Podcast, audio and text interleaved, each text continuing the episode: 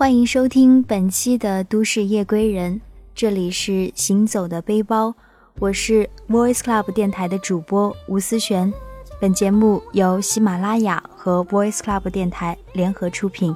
今天我们要去的地方是西藏。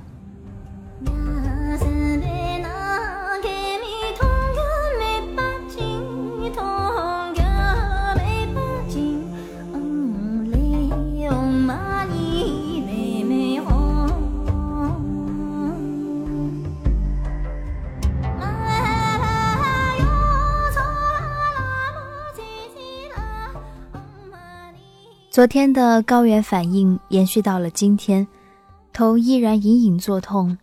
尽管昨夜雷电交加，却并没有影响阔别床位已久的我的睡眠意志，倒是睡了一个自然醒。一觉起来，婉拒了客栈里几个人同去八角街的邀请，一个人坐上不知道去哪里的公交车，就这样一路坐了下来。坐到热娘村的时候，已经是终点站了。不过，司机并没有赶我下车，而是冲我招了招手，说要请我喝杯甜茶。这家茶馆并不是很干净，很多似乎在这里觅食的苍蝇印证了这一点。可这并没有影响司机的兴致，最终也没有影响到我的兴致。这家茶馆是我来到西藏后到的第一家茶馆，这里的陈设和我后来去过的茶馆相差无几。但或许是因为第一次的好奇，倒是印象比较深刻的一家。男店员坐在位置上，脖子上挂着时尚的高仿耳机；女老板则一身藏服，很是好看。甜茶的味道比我想象中的要好喝很多，却说不出来是一种什么味道，只能自己咂摸，然后慢慢回味。甜茶盛在一个瓷杯子里。瓷杯本身并没有什么特别，会让觉得这样的杯子太过普通。不过此时，我想没人会在意这么多吧。临走时，我想付钱，可司机却冲我摆了摆手，像是在说：“这是我的地盘，自然要主人来招待。”走的时候，他示意我杯子可以拿上车，于是我就这样体会了一次边坐公交车一边喝茶的礼遇，说不上奇怪。倒觉得这样的体验还挺有趣的，跟着公交车，在一个我也不知道是哪里的地方下了车，从这里可以看到布宫的身后，而在这儿坐落了一个公园。随着人流，我也走到了这里。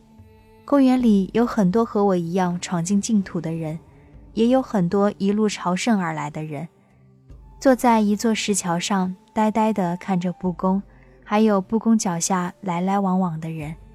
发呆久了，又站起身，接着走着，走了一阵，碰到迎面而来的很多人，我这才意识到，这里的一切都是需要按照顺时针的顺序而进行的，无论是转经筒还是朝拜的方向。于是我悄悄地转了个身，希望自己没有破坏这里的什么。沿着布宫的围墙，陈设着数不清的转经筒。每个朝圣的人，每一次转动每个转经筒，仿佛这些是一批靠着信仰而转动的机器。绕过布宫的背面，我找到了一个可以一抬头便能仰望到布宫的地方。我在那里坐了很久，望着布宫身后的云缓缓飘过，仿佛在看一部漫长的历史一般。风吹动布宫每扇窗户的拂幔，我很好奇。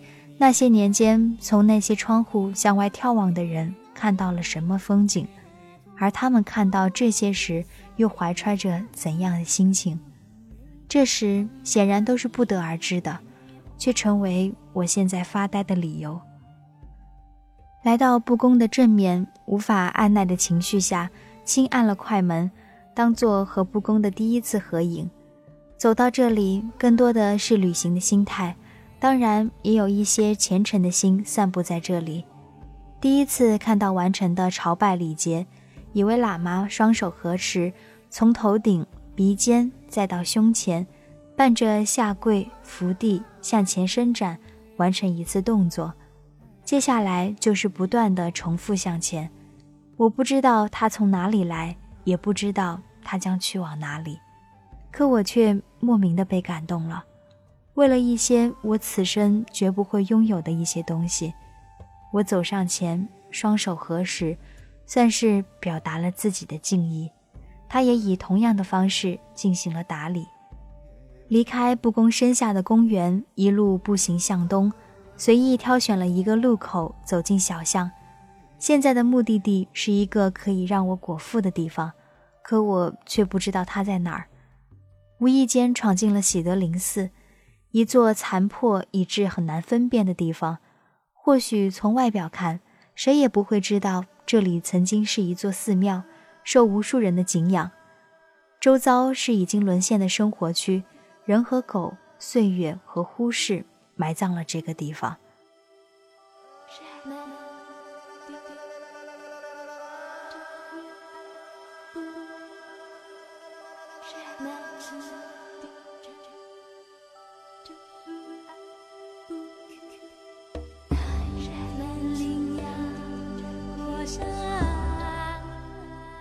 走出喜德林寺，继续毫无目的的游荡，最后我终于找到了一个可以吃饭的地方——一家藏餐馆。一进门，满屋的藏民就把目光集中在了我这个异族身上，而后没多久又把我忽视了，各自继续着刚刚的话题，只留下不知谁用并不标准的普通话说的一句：“老板在后面。”走进后面的厨房，看到老板。是一个四十多岁的藏族妇女，她用并不流利的汉语对我说：“要吃要等半个小时。”我只说了一个字：“好”，便坐到外面位置上去了。半个小时后，我总算是见到了整个上午里能吃的东西了。一阵风卷残云后，异常的满足。藏式炒面和想象中的差别很大，却又要比想象中更让人得以下咽。这时，坐在我对面的是一个藏族小伙，看得出他是这里的常客，偶尔对视也只是笑笑。吃到一半，他很主动地给我添了一杯水，我说谢谢，他也只是笑笑。离开这家店的时候，才知道这家店叫安多卓吉，或许真的是因为我太着急了，才进了卓吉这家店吧。从安多卓吉出来。沿着之前的路，经过了小赵寺，但并没有驻足。心想，接着几天总有机会的吧。可事实上，那是我那些天唯一一次见到小昭寺。至于那个八岁的释迦摩尼像，也只停留在想象中了。后来，我又登上了一班公交，同样也不知道他要去的方向是哪里。只是想，反正拉萨也不会大到把自己丢了的地步吧。不知坐了多久，司机突然喊了一句：“大昭寺在这下。”于是我就跟着下车的两个人稀里糊涂的下了车。相比之下，这里的人更多一些，藏味也更浓一些。穿过八廓古街，走到了大昭寺的广场。从这里抬头看着并不高大的大昭寺。他的样子和我想的有些不同，或许正因缺少称之为雄伟的高度，而让人觉得少了几分壮丽。但我想，这种想法只会影响到我这样的庸人，而无关其他吧。门口的两座焚香炉缓缓飘出的青烟，将大昭寺的正门笼罩，也更添了几分神秘。而我也在这样的风景里完成了我自己的拉萨地图。走进大昭寺，扑面而来的是和我一样的旅客，一时间觉得这里和所谓的佛门清净相差甚远。浓重的商业气息，嘈杂的人群，像是把历史毁了一样。和我们现在做的事情一样，佛殿里挤满了各式各样的游客，连带是一些操着不同口音的导游。就这样，本该清静的圣地满是嘈杂。或许我在猜，这也是佛主静心的一种方式吧。大昭寺的院子里摆着一口大的让人无法联想到锅的锅，据说这是曾经按期参加仪式的喇嘛汇聚到大昭寺时用来煮粥的锅。我在想，那是怎样的壮观，红袍接踵，经文绕梁。可可惜这些在今天已经无法得见。现在的喇嘛也很难去说到底他们代表着什么，和现在的文化流失一样，宗教留下的东西也在一点一点的被磨灭。我总觉得这是社会浮躁的产物和结果，就像吸毒会导致流产一样。可问题抛给自己的时候，才发现其实自己也是浮躁的。正如自在泥潭，又怎能自拔呢？今天行程的目的地是三大圣湖之一的羊湖。坐在羊湖之上，和所想的又有些出入。或许是因为圣湖的缘故。他总是不愿让人接近的吧？羊卓雍措海拔四千三百多米，措在藏语中是湖的意思，所以这里也叫羊湖。从这里看上去，羊湖夹在两侧的山带间，倒像是一条巨大的蓝色哈达。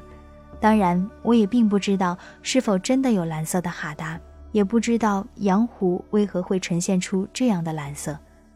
在来之前，我曾想过舀起羊湖的水，感受这样的圣湖是否会带给我些什么，哪怕只是一种刺骨的冷也好。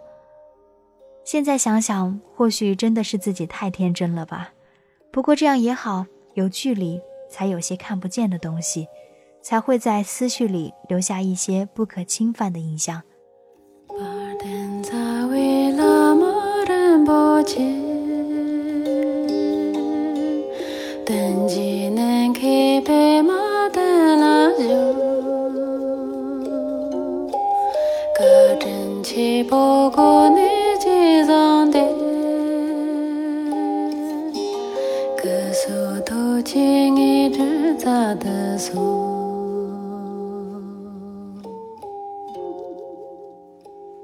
羊卓雍措边上坐落着一两个错落，远远望去，像是被遗忘在这里的一块石头。可说是被遗忘，却又和眼下的热闹大相径庭，还真是一种讽刺。虽然这次入藏计划的时间并不长，可对我来说，或许在踏上这片土地的瞬间就结束了。原本希望想明白的事儿，伴随着隐隐的头痛和呼吸的难以平复。始终没有个结果。纳木错列入计划，一个终于得以停下脚步的地方，和羊湖一样，这里也是圣湖之一。当然，同样的还有这里的商业化，似乎这是一种无法避免的现代化进程，就像相互网络时代剥夺人们面对面交流的权利一样。可如果不是这样，或许我确实很难目睹眼前这些浮躁背后的风景吧。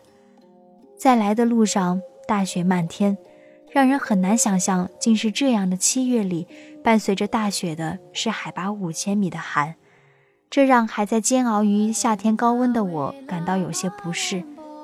来到的纳木错，首先映入眼帘的，并非是无际的湛蓝，而是大量的商店和饭店，还有一个大型的露天停车场。这便是我对纳木错的第一印象。绕过一排排作为商店和饭店的简易房，远远的一片冷翠进入视野。得以安慰的是，尽管这里作为宗教圣地的意义已经无处寻觅，可对眼前的这些红嘴鸥来说，这里仍是称为家的地方。没有捕猎，没有污染，除了他们无法认知的嘈杂外，什么都没有变。熟悉的方位，熟悉的气候，熟悉的纳木错，在纳木错有一道惹人的风景线——牦牛。可惜在这里的牦牛都是鼻环绳索另一头牧民的经济来源，每天无数次的被骑行，又无数次的反复着下湖上岸的动作，甚至所有的牛都在流露出同样的一种深情。那或许也是称得上一种木讷和麻木，一个仿佛我见了无数次的神情。有人说他们好可怜，可换个角度，他们显然要比那些死于砧板之上的同伴幸福的太多。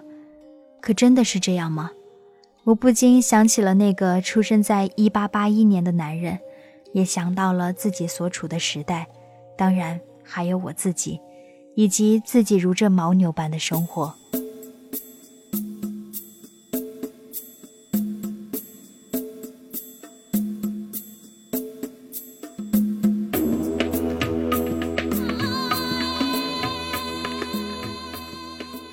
坐在纳木错的湖边想起昔日的高原草地被此时的鹅卵石所代替纵然多了些整洁却改变了圣湖存在的价值。望着被渐渐放晴的天空，着色成蓝的湖面，听着湖水轻轻拍打岸边的柔情，同时也领略着高海拔带来的刺骨的气温，我继续着自己的发呆，舀起一捧湖水。完成在洋湖留下的遗憾，感受沉睡于山群间和往昔岁月的纳木错。可回过神，看着身边这样的热闹，我估计纳木错已经醒来多时了吧，并就此再难入睡了。慢慢放晴的天，消散了阴郁的云，远处山脉的皑皑白雪也变得不再那么虚无。映着这样静蓝的错。倒是很难说不是一幅美景，自己也就些许了释怀。至少在美这一点上来说，生活依然是公平的。如果赶上一个好天气，自己再多穿点衣服，就这样坐在湖边或是信步闲游，一定是一种别样的感受。同我在厦门整天听海的那段日子一样。可此时我只有三个小时，来不及等到日落。更无法眺望远处从湖面上反射来的黎明。于这个地方，或者整个西藏，我不过是个游子，不带走，亦不留下什么。只是我仍怀揣着一种奢望，希望这里的空气或者是水镌刻下什么，然后在某天自己幡然醒悟。一路回程，窗外不再是细雨霏霏，或是大雪漫天。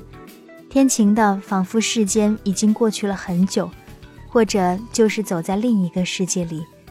这时才发现自己在清晨时分已经经过了唐古拉山脚下，或许此时的远方依然是唐古拉的凝望，也说不定。可我实在没有学好地理，曾经的地理课代表，最终也不过是个噱头罢了。从五千米海拔上的涓涓细流。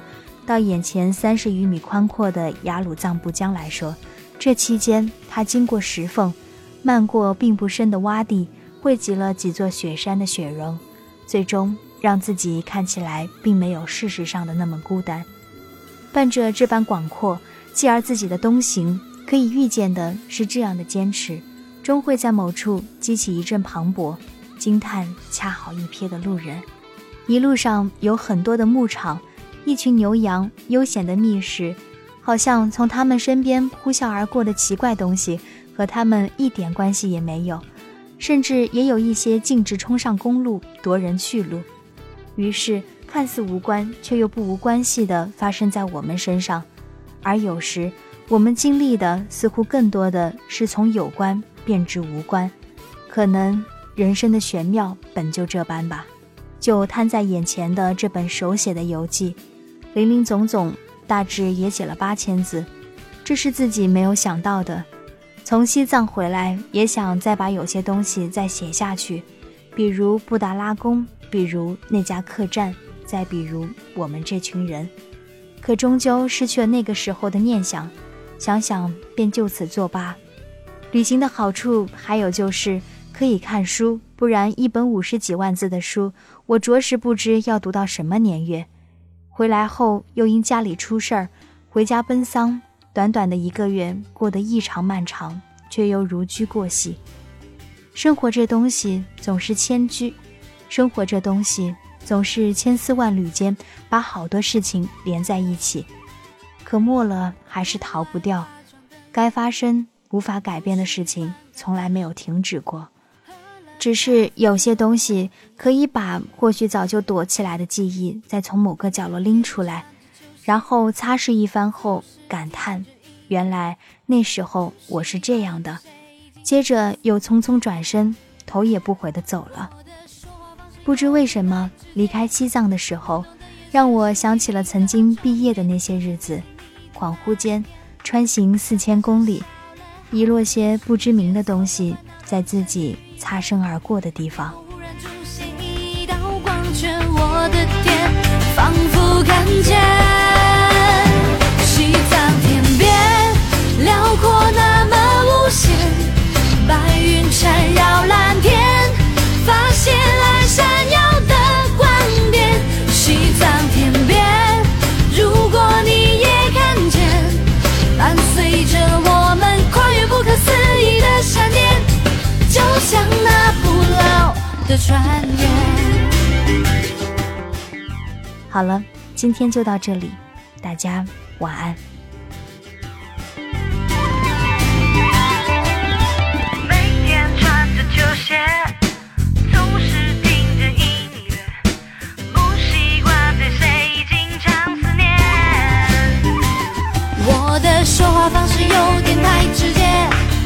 动的也是心情的转变，就像遇见你的那一天，傻傻笑了好久时间，所有烦恼都删去一遍，天空忽然出现一道光圈，我的天，仿佛看见。